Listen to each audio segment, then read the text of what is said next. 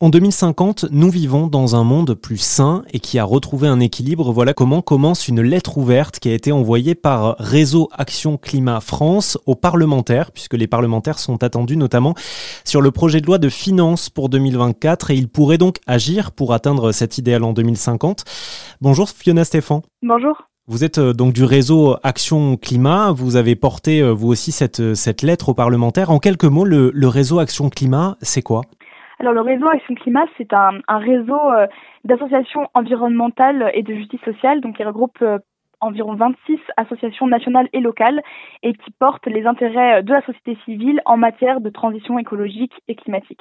Est-ce que vous pouvez nous expliquer pourquoi est-ce qu'on est là à un tournant euh, Pourquoi est-ce que c'est maintenant que nos parlementaires pourraient agir pour bah, prendre le, chemin de la transition environnementale et sociale? On est tout d'abord euh, à un moment important de manière conjoncturelle et politique puisque les accords de Paris requièrent euh, l'atteinte de la neutralité carbone d'ici 2050.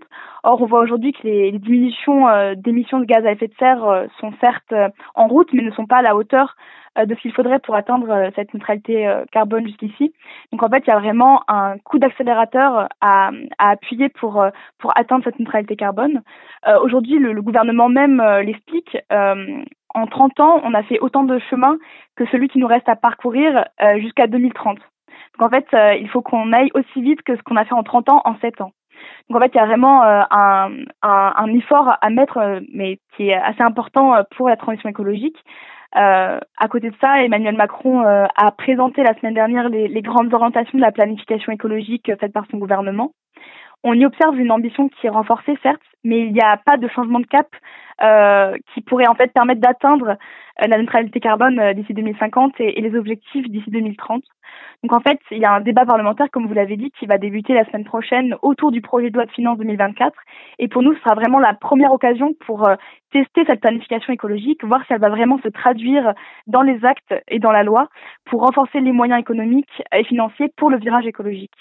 Pour qu'on comprenne bien, Fiona, il y a tout un tas de lois hein, qui peuvent être votées euh, pour engager cette transition et vous, vous décidez de vous adresser aux parlementaires euh, concernant le projet de loi de finances. Euh, pourquoi, pourquoi ce rendez-vous-là en particulier? La question de la transition écologique amène très souvent rapidement la question du financement de cette transition et on, on se retrouve souvent bloqué par, par l'absence de financement.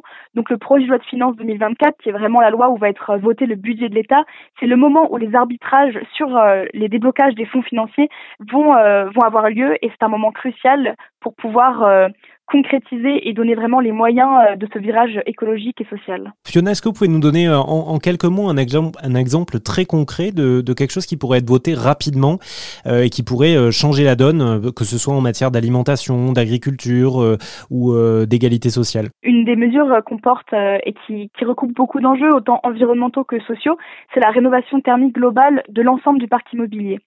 En fait, aujourd'hui, euh, ça, touche 7 millions euh, de, de logements qui sont des passoires euh, thermiques et ça pourrait permettre de sortir 12 millions de personnes de la précarité énergétique. ça pourrait également permettre d'alléger les factures de ces personnes-là jusqu'à plus de 1000 euros par an. Donc en fait, c'est une mesure qui permet à la fois d'améliorer donc euh, les émissions de gaz à effet de serre de la France, mais également les conditions de vie vraiment concrètes euh, des Françaises et des Français. La lettre ouverte pour un virage écologique et juste chaque degré, chaque loi compte est à retrouver sur notre site erzen.fr. Merci beaucoup Fiona. Merci à vous.